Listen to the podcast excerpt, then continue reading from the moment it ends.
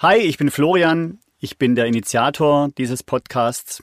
Ich bin vor einiger Zeit bei Stelp vorbeigelaufen, um an einem Infoabend teilzunehmen und fand das alles so interessant, dass behind the scenes, dass ich mich entschlossen habe, einen unregelmäßigen Podcast darüber zu machen.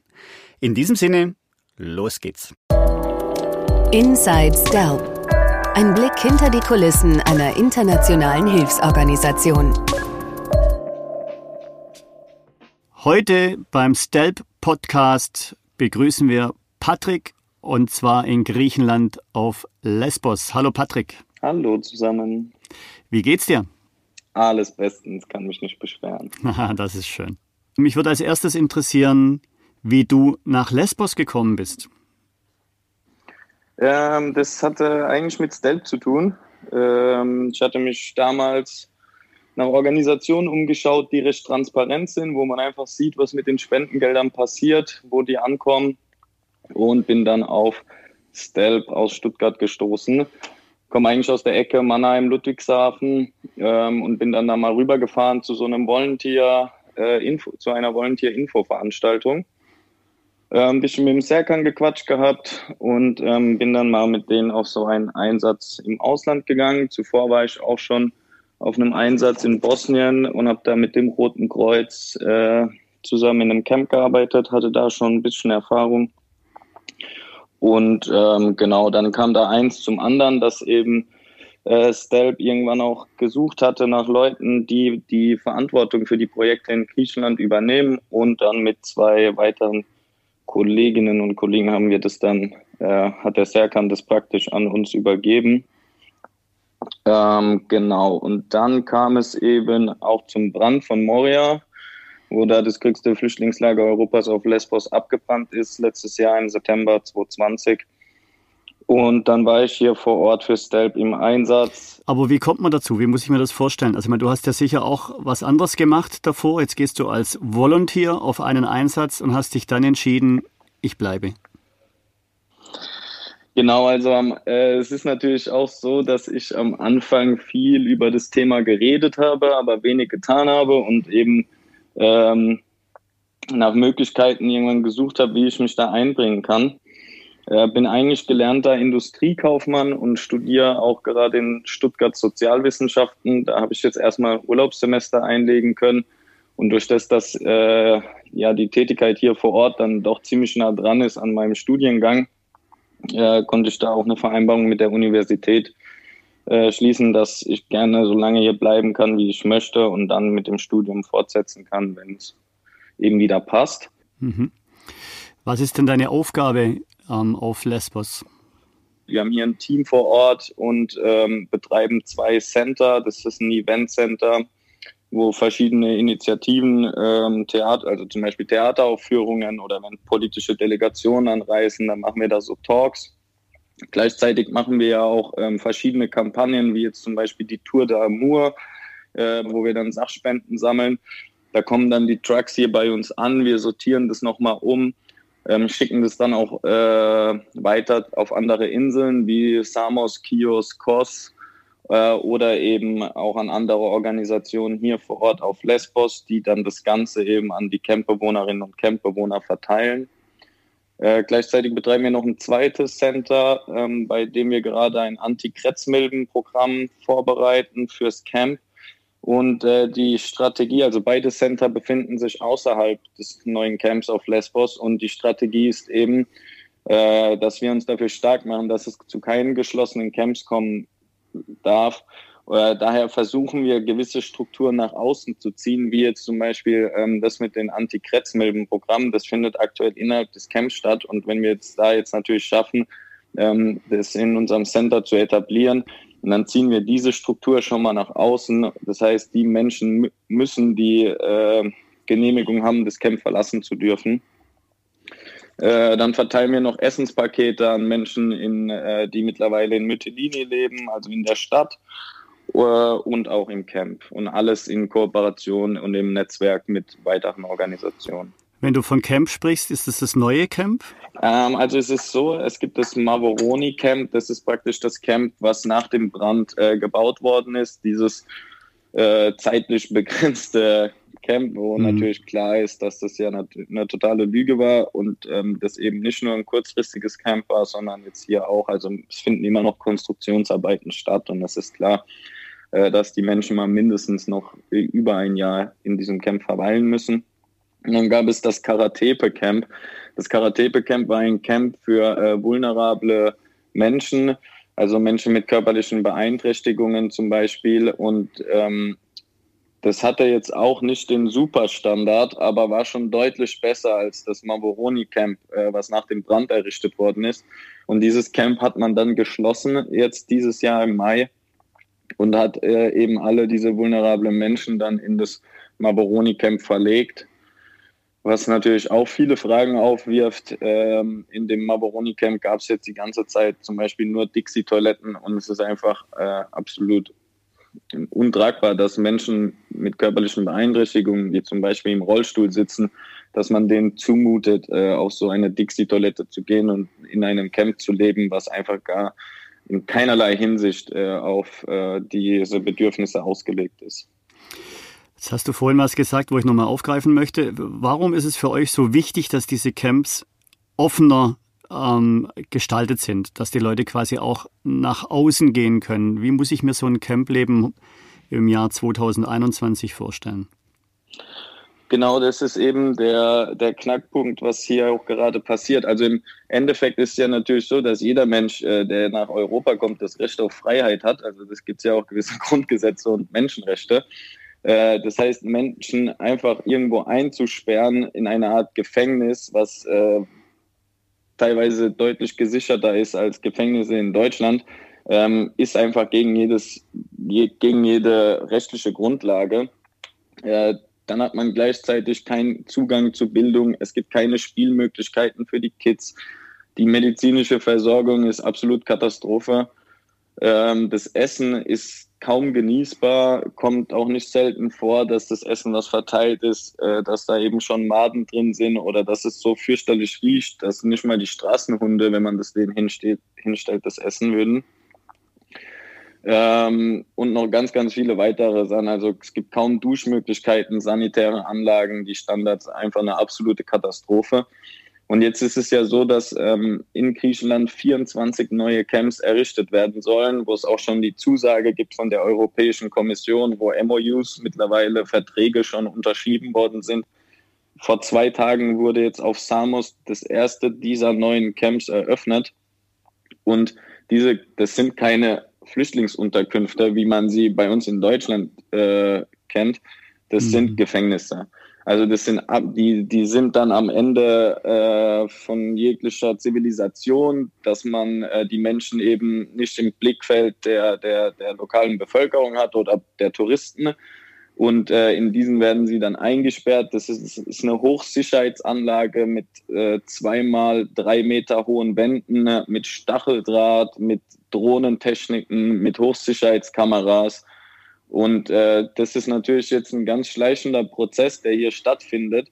Ähm, und äh, einfach klar, ein klares Signal dafür ist, wie sich hier Europa versucht abzuschotten, gerade an den Außengrenzen und wie man eigentlich versucht, mit diesen Menschen, schutzsuchenden Menschen, die nach Europa kommen, äh, wie wir mit denen umgehen. Und das ist eben, dass wir sie abschotten wollen, dass wir es ihnen so ungemütlich machen wollen, wie überhaupt nur möglich und sie irgendwo einsperren möchten, äh, wo wir die absolute Kontrolle darüber haben und diese Menschen so gut wie keinen Freiraum haben. Mhm. Jetzt lebst du ja wahrscheinlich auf Lesbos auch unter den griechischen Einwohnern. Ähm, und wie ist denn das Zusammenleben von den Griechen, von den Behörden vielleicht auch mit den Flüchtlingen? Genau, also man macht da ganz unterschiedliche Erfahrungen. Ähm, sowohl jetzt die geflüchteten Menschen als auch eben NGO-Mitarbeiter, zum Teil sehr, sehr positive Erfahrungen, Unterstützung äh, auch von der lokalen Bevölkerung. Und genauso hat man eben auch ähm, viele negative Erfahrungen. Was man hier jetzt auf Lesbos natürlich klar sagen muss, ähm, man muss kein Sozialwissenschaftler sein, um äh, erkennen zu können, dass irgendwann die Meinung äh, bei der lokalen Bevölkerung umschwenkt. wenn man eben äh, eine, also in Mytilini leben 20.000 Menschen und äh, das Camp war eben recht nah an der, an der Stadt Mytilini.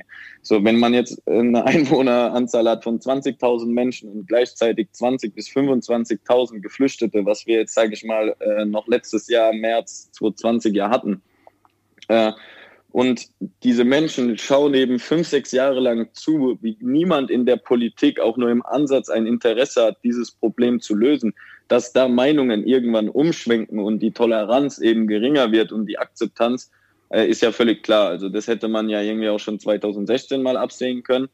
Äh, von daher kann ich das den Leuten, also ich möchte auf absolut gar keinen Faschismus verteidigen, nur es wundert mich eben nicht, dass dann gewisse Leute ähm, hier vor Ort diese Einstellung haben und da eben nicht mehr so, äh, ja, so viel Akzeptanz an den Tag legen.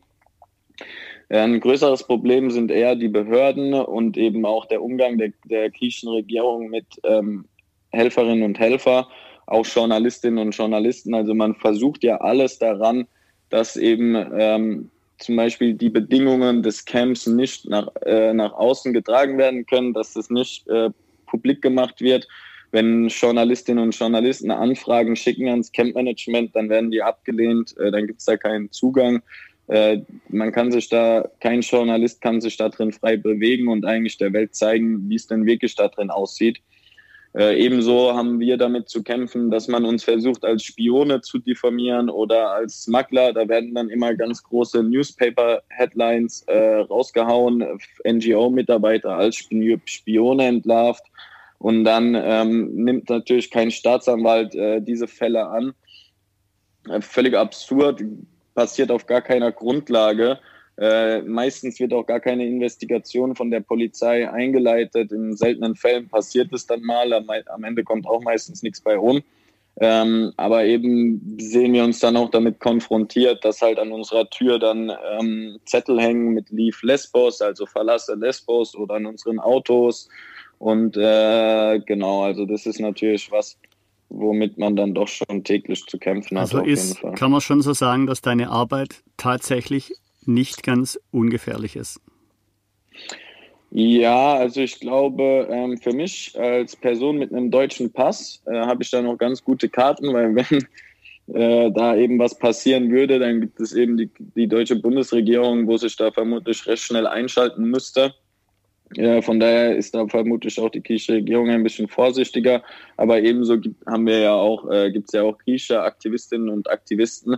Und für die sieht dann, äh, also da eben in so einem Kampf gegen die eigene Regierung zu sein, die da auch täglich eben äh, Rechtsbrüche an den Tag legt und man die versucht aufzuzeigen und da eben dann bangen muss, dass man eventuell im Gefängnis landet und dann keine Regierung eben anruft und kein, keine Botschaft, um einen da rauszuholen äh, da sieht es natürlich schon anders aus.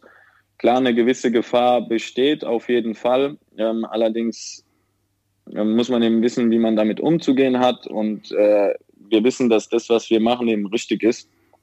Äh, von daher ist das vollkommen in Ordnung. Aber ist es dann nicht in deinem Alltag auch so, dass du schon in einem ständigen Konflikt bist mit äh, den Griechen, die auf Lesbos leben oder einem Teil der Griechen, die auf Lesbos leben und das vielleicht nicht mehr akzeptieren wollen, diese Flüchtlingswelle? Ja, also man macht schon teilweise auch nicht so schöne Erfahrungen. Allerdings ähm, weiß man ja, welche Shops äh, da positiv gestimmt sind. Und dann geht man eben, kauft man eben in der Apotheke ein, wo man weiß, ähm, dass der, der Geschäftsführer dem ganzen Thema eben positiv, äh, da, mit positivem Auge dahinter steht und meidet dann eben die anderen äh, Apotheken, wo man weiß, die sind da nicht so gut auf das Thema zu sprechen und versucht dem Ganzen so ein bisschen aus dem Weg zu gehen. Mhm. Jetzt ist es ja so, dass du, glaube ich, auch Kontakt zum Europäischen Parlament hast, habe ich irgendwo gelesen in einem Interview zu einem Grünen. Wenn du mit denen sprichst und denen die Situation erklärst, was sagen die denn dann dazu? Genau, also Eric Marquardt ist ja auch einer, er ist ja auch der Gründer ähm, von Leave No One Behind und äh, im Vorstand auch bei Civil Fleet, dem, dem deutschen Verein, der die Leave No One Behind Kampagne trägt. Wir haben natürlich äh, das Positive natürlich ist eben, dass wir unsere Erfahrungen, was hier tagtäglich passiert und auch die Menschenrechtsbrüche an äh, den Erik weitergeben können und er dann eben auch im Parlament äh, da gewisse Dinge anstoßen könnten und dann wird eben äh, kommt es eben auch zu so etwas wie zum Beispiel dem Untersuchungsausschuss gegen Frontex, äh, wo eben klar ist, dass Frontex äh, da auch an Pushbacks mitbeteiligt war und ja auch der Untersuchungsausschuss äh, zu dem Entschluss gekommen ist, dass Lejari eigentlich ja untragbar ist äh, und ganz genau gewusst hat, was da abgeht und eben auch vor dem Parlament äh, ja gelogen hat. Äh, natürlich sind da die Erfolge nur ganz, ganz klein, aber äh, es ist eben wichtig, weil wir dadurch aufzeigen können, dass wir von diesem Problem wissen äh, und dass es eben nicht etwas ist, was äh, einfach nur unter den Tisch gekehrt werden kann, denn es gibt Abgeordnete, die da informiert sind und darüber Bescheid wissen. Kommen denn jetzt noch viele Flüchtlinge ähm, auf Lesbos an? Also aktuell ist es so, dass im Schnitt, äh, würde ich mal behaupten, man sich um die drei, äh, drei Boote die Woche auf den Weg mit vielleicht 20 bis 50 Menschen pro Boot. Maximal eins schafft es auf eine Insel äh, an der Agency.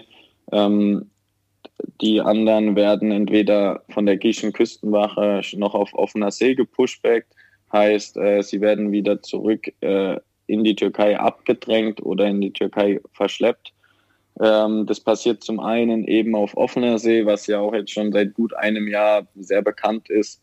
Ähm, und dann setzt aber, setzen die, die, die griechischen Behörden da auch nochmal einen drauf, denn es passiert eben auch mit Menschen, die bereits äh, zum Beispiel auf Lesbos angekommen sind ähm, da passiert dann auch unter dem Augen des UNHCRs. Da wurden schon Behörden informiert. Der UNHCR wurde informiert, dass die Menschen sich bereits auf Lesbos da und da befinden. Und dann auf einmal einen Tag später sind sie wieder in der Türkei. Die Menschen werden dann aufgegriffen, werden auf ein griechisches Küstenwachenschiff gesetzt und dann äh, auf einer dieser äh, Rettungsinseln verfrachtet und dann zurück in die Türkei gezogen und dort von der türkischen Küstenwache dann wieder eingesammelt. Das ist natürlich eine äh, riesige Geldmaschine, was da passiert. Äh, ist auch gegen jedes gültiges Recht. Also jeder, jeder Mensch hat zumindest mal das Recht darauf, dass wir seinen Asylantrag prüfen. Heißt einfach wieder äh, zurückverschleppen ist eigentlich nicht. Ähm, und das macht das Ganze halt schon tricky, weil was hier passiert ist natürlich, dass man äh, jetzt so diesen diesen Bezug hat äh, von einem Pushback, ja, äh, die beschützen ja unsere Grenzen. Also heißt, was hier die Politik versucht, ist, dass äh, das so in den Köpfen der Menschen zu instrumentalisieren, dass man damit gar nichts mehr Illegales äh, connected. Und das ist halt äh, sehr, sehr gefährlich. Wir haben auch da schon Aussagen von Frontex gehört, wie die Menschen wollen ja gar kein Asyl. Das heißt, äh, wir haben das Recht, die dann abzuweisen. Und das kann halt natürlich Frontex feststellen, ohne einen Übersetzer an Bord oder ohne einen Experten für vulnerable Fälle, was völlig absurd ist.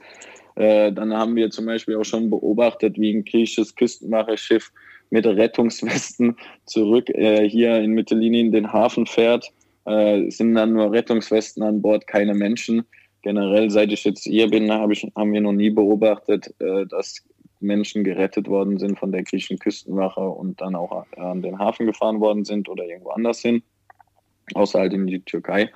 Und äh, das ist natürlich auch sehr, sehr gefährlich, was hier passiert, denn äh, jeden Tag wird hier gültiges Recht gebrochen und wir sehen darüber hinweg. Die Europäische Kommission sieht darüber hinweg. Jetzt wurden zwar Gelder eingestellt oder äh, gekürzt äh, für die griechische Küstenwache, nachdem dieser äh, Bericht vom Untersuchungsausschuss rauskam, vom Europäischen Parlament, heißt, das ist ein ganz klares Zeichen dafür, dass es äh, durchaus bekannt ist, dass hier Menschenrechtsbrüche stattfinden.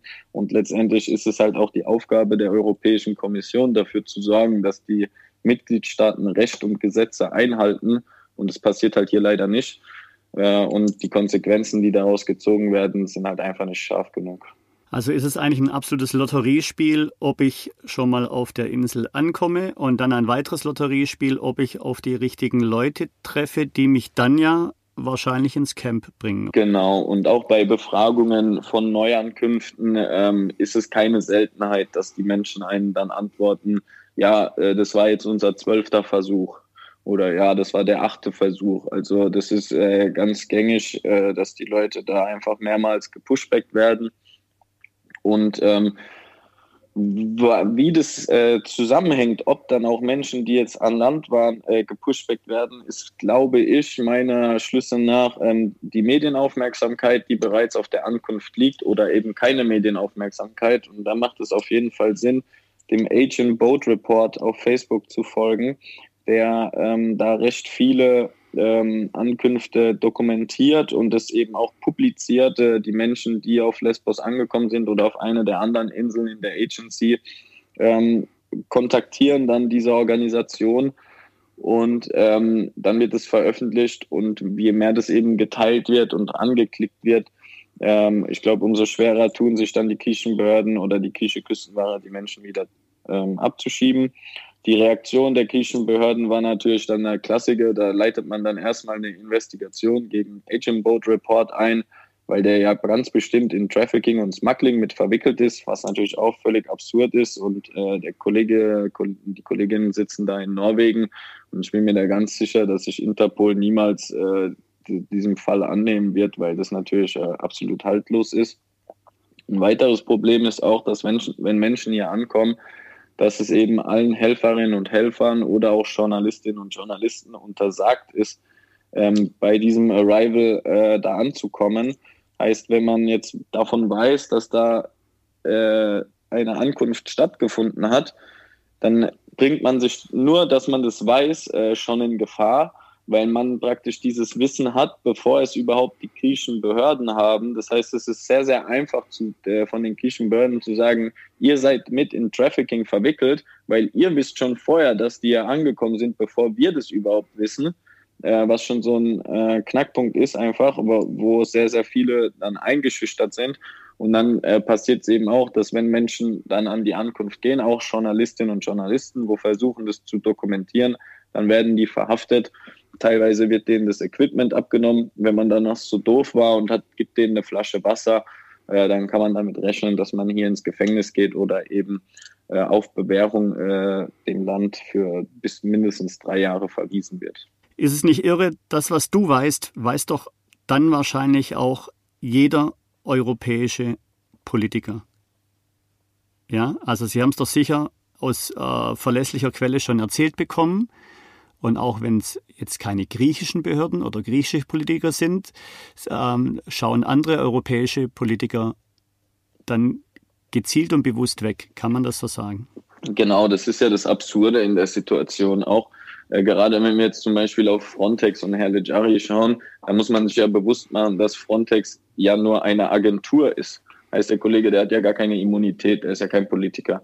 Und dann gibt es aber eben äh, also es ist, wenn da jetzt ganz klare Menschenrechtsbrüche stattfinden, ist für mich die Frage, wieso sägt man den dann nicht vom Stuhl? Aber der sitzt da immer noch, weil eben sehr, sehr viele Politikerinnen und Politiker sich ziemlich viel Mühe in den letzten Jahren dabei gegeben haben, dieses ganze, äh, diese ganzen Menschenrechtsbrüche zu verschleiern. Hm. Was ich mich neulich gefragt habe, was machen die Flüchtlinge, wenn sie auf diesen Inseln gelandet sind? Also wie würde es denn eigentlich für sie weitergehen? Ähm, wie das ja hier jetzt in der Vergangenheit abgelaufen ist, war, dass ja Menschen angekommen sind und dann haben die eben bis zu zwei Jahre darauf gewartet, äh, dass sie den Termin für das Asylgespräch bekommen, was völlig äh, absurd ist. Mittlerweile ist es so, ähm, dass ja die Zahlen hier vor Ort extremst reduziert worden sind. Heißt, wir haben noch unter 4000 Menschen auf Lesbos, was jetzt zuerst mal nach einer super Leistung von der griechischen Regierung und der Europäischen Kommission klingt was natürlich aber mit einer politischen Taktik äh, so runtergefahren worden ist. Ähm, was positiv ist, ist, dass das Asylverfahren tatsächlich beschleunigt worden ist. Die ASO-Behörde hat da ein bisschen Gas gegeben. Äh, da wurden äh, mehr Prozesse angestoßen. Und mittlerweile ist es aber leider so, dass jetzt Menschen hier irgendwie, die kommen donnerstags an, dann werden die da, äh, bekommen die freitags neue Kleider und dann haben die am Montag das Asylgespräch. Was auch wiederum völlig absurd ist, ähm, denn die Menschen müssen ja erstmal rechtlich darauf vorbereitet werden, wo, ähm, zum, da ja jetzt zum mhm. Beispiel gab es eine, eine, Gesetzesänderung, die besagt, ähm, dass die Menschen aus Afghanistan nicht beweisen müssen, dass sie in Afghanistan in Gefahr sind, sondern sie müssen beweisen, dass der Drittstaat Türkei, über den sie eingereist sind, nicht sicher für sie ist. Das heißt, das ganze Asylgespräch geht gar nicht darum, was in ihrer Heimat eigentlich äh, passiert ist und warum sie dort geflohen sind, sondern es geht darum, was sie in der Türkei erlebt haben und warum die Türkei nicht sicher für sie ist. Wenn man das aber nicht weiß, geht man da total unvorbereitet in das, eines der wichtigsten Gespräche seines Lebens und hat absolut keine Antworten darauf, äh, weil man eventuell nur zwei, drei Tage in der Türkei war und dann direkt weitergereist ist. Also auch so eine tricky Sache. Ähm, und dann, was auch noch hier passiert ist in der letzten Zeit, war eben, dass Menschen, deren Asylstatus äh, abgelehnt worden ist, die Möglichkeit hatten, äh, die sind dann in ein Office im Camp gegangen und haben sich dort äh, auf die Liste gesetzt für die Fähre. Und dann sind diese Menschen mit abgelehntem Asylstatus nach Athen gefahren. Einige davon haben sich dann, die ein bisschen Geld hatten, haben sich auf den Weg in Richtung Balkanroute gemacht, hängen jetzt dort irgendwo fest. Ein kleiner Bruchteil hat es vermutlich auch geschafft in ein anderes europäisches Land. Äh, ist natürlich eine clevere Taktik, weil wenn sich die Leute auf den Weg in Richtung Balkanroute machen, kicken die sich von selbst wieder raus aus der Europäischen Union, befinden sich dann irgendwo in Bosnien und hängen praktisch wieder vor der Grenze der Europäischen Union fest ähm, oder sind eben obdachlos in, in Athen oder in Thessaloniki, was ja eine Riesenstadt ist und wo eben so Zahlen dann auch sich mal verlaufen und es eben gar nicht so sichtbar ist, dann diese, diese Obdachlosigkeit. Ähm, dadurch hat man es geschafft, dass die Zahlen hier vor Ort extrem reduziert worden sind. Und es natürlich jetzt erstmal gut ausschaut, wenn man jetzt präsentieren kann als griechisches Ministerium, schaut mal, in unter einem Jahr haben wir die Zahlen äh, von, von 14.000 Menschen auf unter 4.000 Menschen reduziert. Nur die Methoden, die ja angewandt worden sind, ist einfach nur eine Problemverlagerung. Äh, die Menschen sitzen dann völlig hoffnungslos oder obdachlos irgendwo in Athen oder auf der, auf der Balkanroute fest. Mhm. Ich wollte nochmal zurückkommen zum Flüchtlingslager. Kannst du uns ein bisschen mitnehmen und uns erzählen aus so einem Leben im Camp? Gibt es da Hierarchien? Wie muss man sich das vorstellen? Man, natürlich hat man alle, haben wir alle schon diese Bilder gesehen, aber da gibt es ja sicher auch ein bisschen mehr wie einen zweiminütigen Zusammenschnitt in irgendwelchen Heute-Nachrichten. Ähm, wie sieht denn Ihr Alltag aus? Ja, der sieht halt im Endeffekt hauptsächlich damit aus, dass man für alles, was man haben will, halt anstehen muss. Ob das nun jetzt für ein absolutes Minimum an medizinischer Versorgung ist dann muss man da irgendwo anstehen, um ein Ticket zu bekommen. Dann muss man wieder anstehen, um zum Doktor zu bekommen, zu kommen. Dann muss man anstehen, um seine Paracetamol abzuholen, äh, weil zum größten Teil eigentlich auch nichts anderes ausgegeben wird. Also völlig absurd. Dann steht man nochmal zwei, drei Stunden an, um dann das Essen zu erhalten. Äh, wenn man dann irgendwie gerne einmal die Woche duschen gehen würde, dann steht man da noch mal eine halbe Stunde an, um dann diesen Eimer vom Roten Kreuz mit heißem Wasser in die Hand zu, gedrückt zu bekommen, äh, wo man sich dann mit einer Kelle über den Kopf schütten kann. Äh, genau, also das Leben ist völlig absurd. Natürlich ähm, ist es zum einen, wenn man da so gelangweilt und ohne jeglichen Rhythmus in so einem Camp lebt und ohne jegliche Möglichkeiten von Bildung oder Arbeit und alles drum und dran, äh, werden da zum einen mentale Probleme extremst äh, gefördert und äh, verstärkt.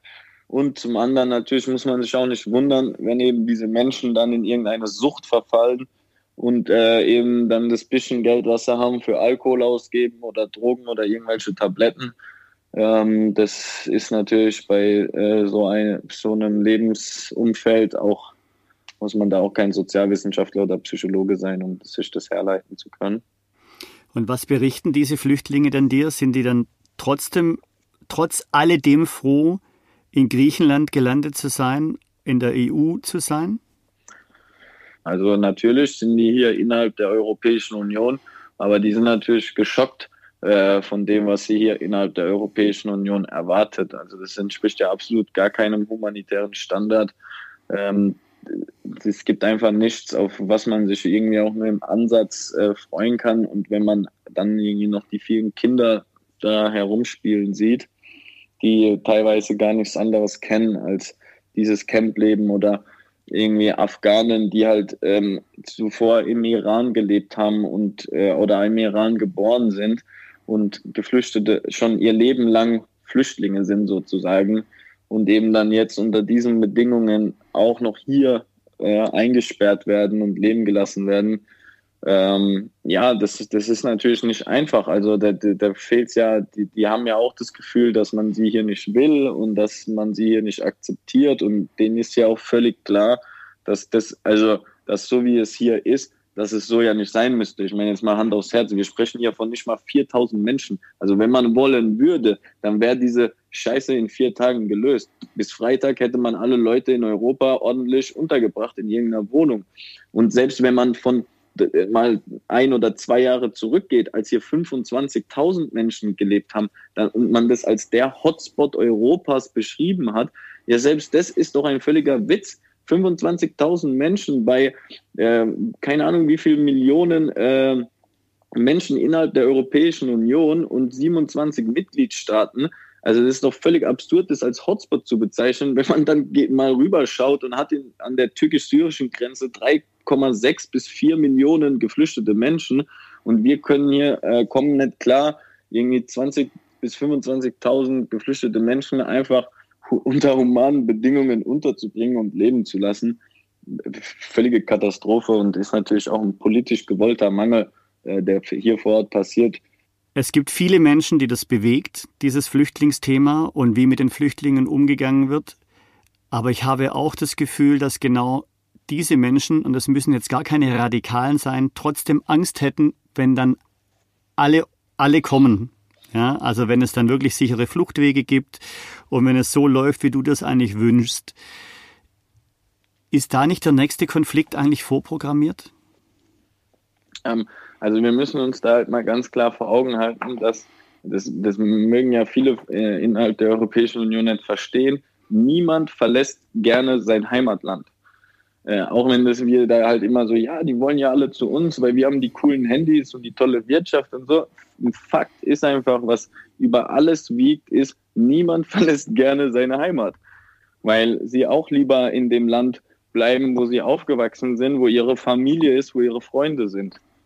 Und nicht in ein Land, wo sie sich erstmal integrieren müssen, wo, die, wo sie erstmal die Sprache lernen müssen, wo die Kultur völlig unterschiedlich ist.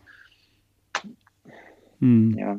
Ich habe eine Bekannte, mit der ich viel über dieses Thema spreche.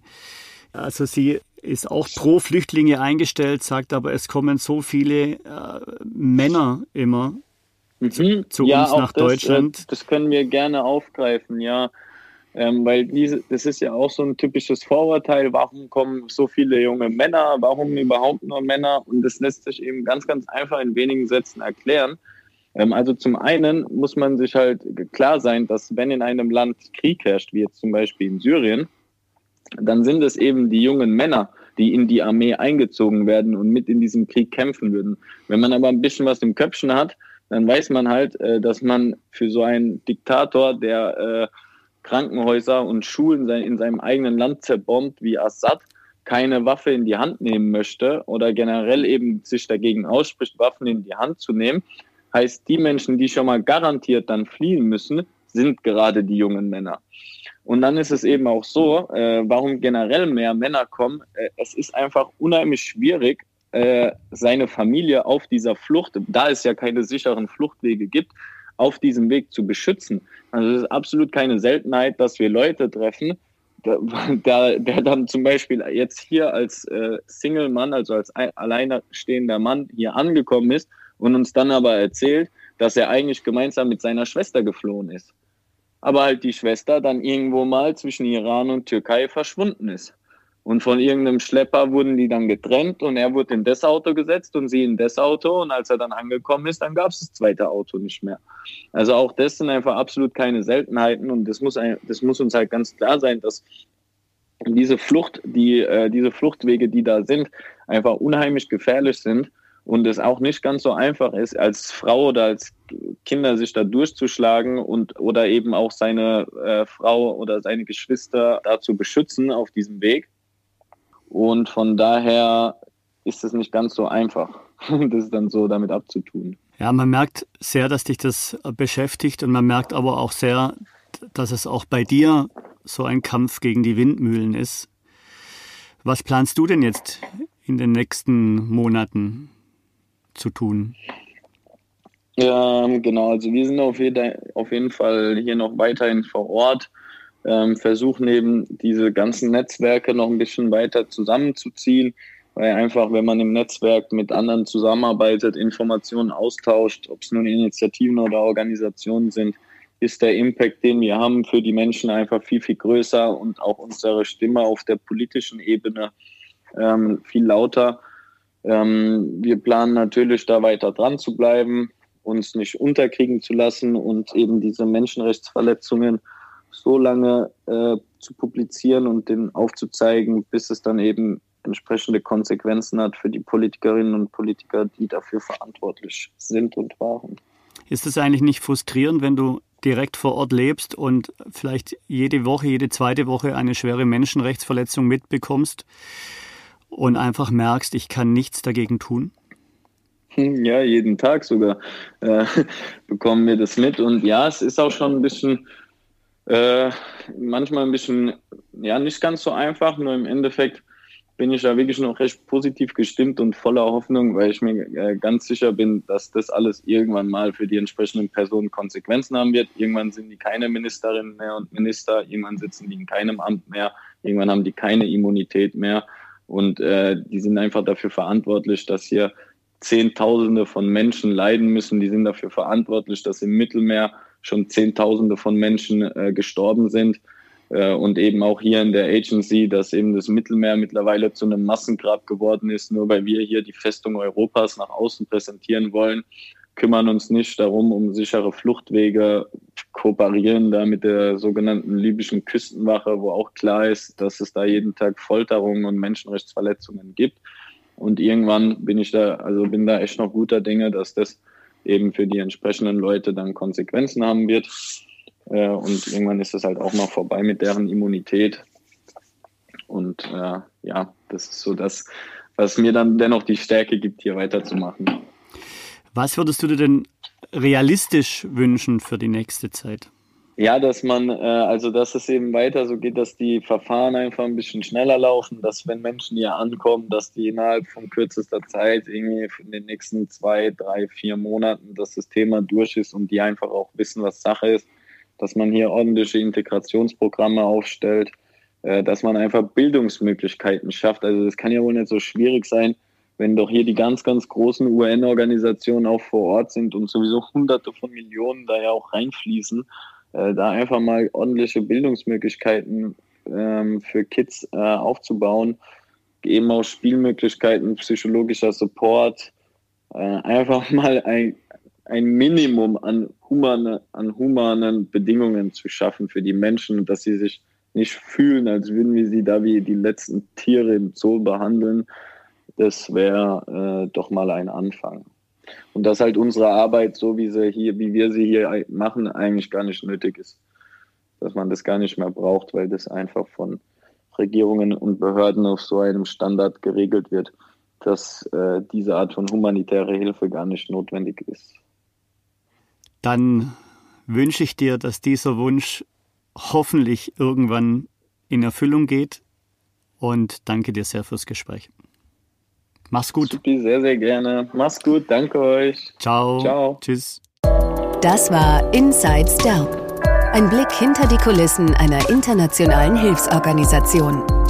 Infos über uns und unsere Projekte findest du auf www.stelp.eu auf Facebook und Instagram Stelp Supporter on Site. Bist du dabei?